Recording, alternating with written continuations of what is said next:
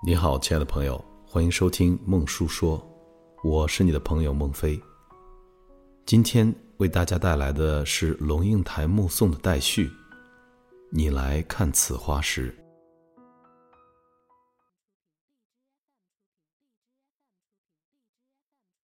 整理卧房抽屉的时候，突然发现最里头的角落里有个东西。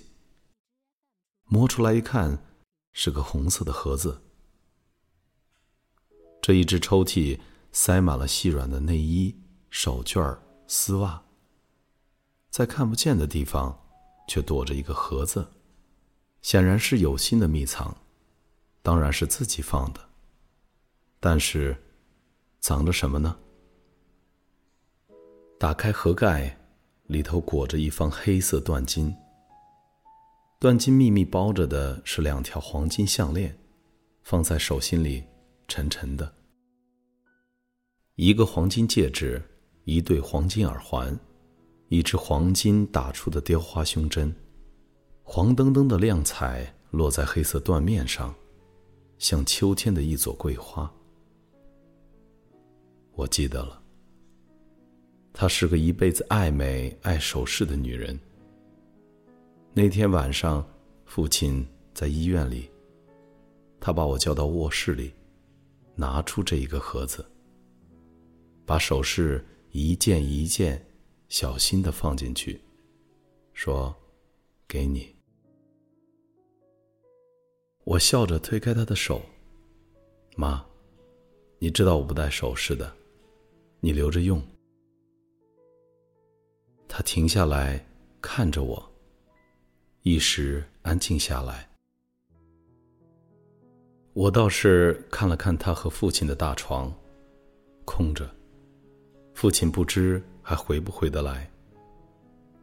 床头墙上挂着从老家给他们带来的香绣，四幅并排，春兰、夏荷、秋菊、冬梅，淡淡的绯红带青压在月白色的丝绸上，俯视着一张铺着凉席的双人床。天花板垂下来的电扇微微吹着，发出清风的声音。这房间仍旧一派岁月绵长、人间静好的气氛。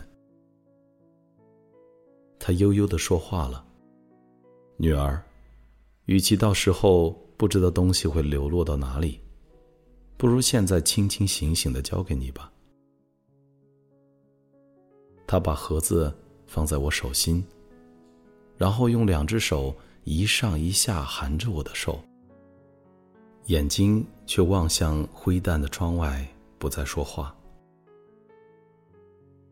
把盒子重新盖上，放回抽屉里层。我匆匆走到客厅，拿起电话，拨他的号码。接通了，铃声响起，我持着听筒走到面海的阳台。夕阳正在下沉，海水如万片碎金，动荡闪烁。直直看出去，越过海洋，越过山雨，越过云层，一重一重飞跃的话，应该是澳门，是越南，是缅甸，再超越就是印度，就是非洲了。台湾在日出的那头，其实是我站在阳台。怎么都看不见的另一边，我握紧听筒，对着金色的渺茫，仿佛隔海呼喊：“是我，小青，你的女儿，你记得吗？”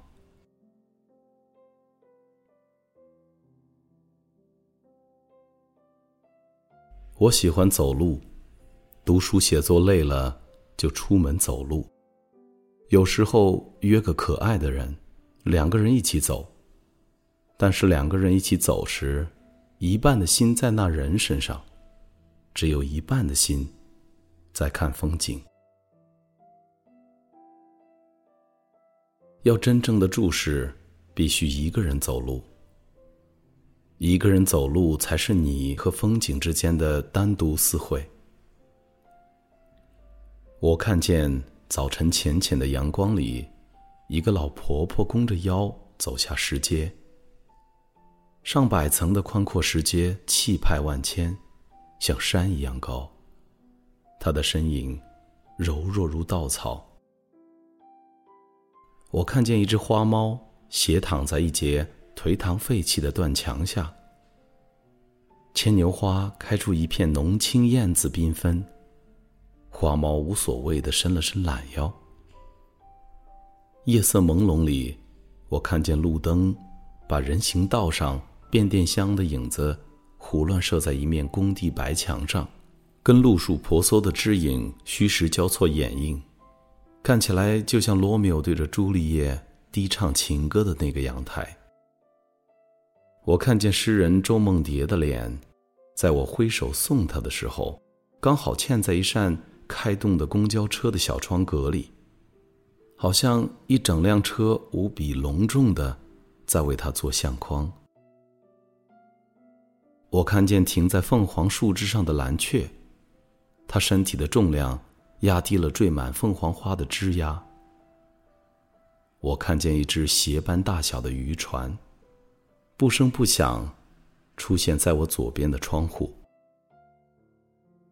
我是个摄影的幼儿园大班生，不懂理论，也没学过操作。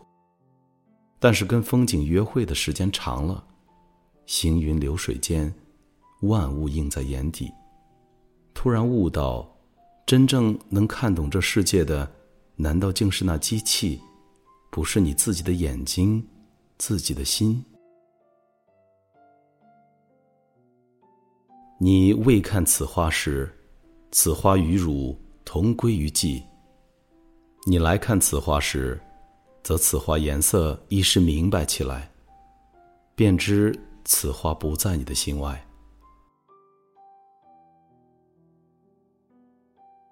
这世间的风景与我的心如此明白，何尝在我心外？相机原来不那么重要。它不过是我心的批注，眼的旁白。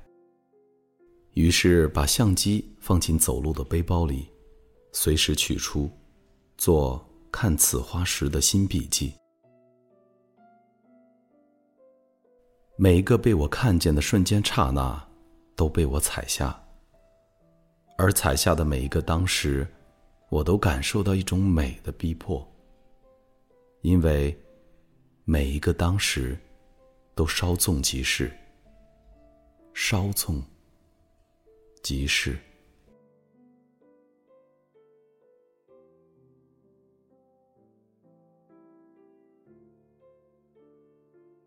亲爱的朋友，本期节目到这里就结束了。欢迎你在微信订阅号搜索“孟叔说”，来和我一起邂逅更多暖声美文。我是你的朋友孟非，祝你晚安。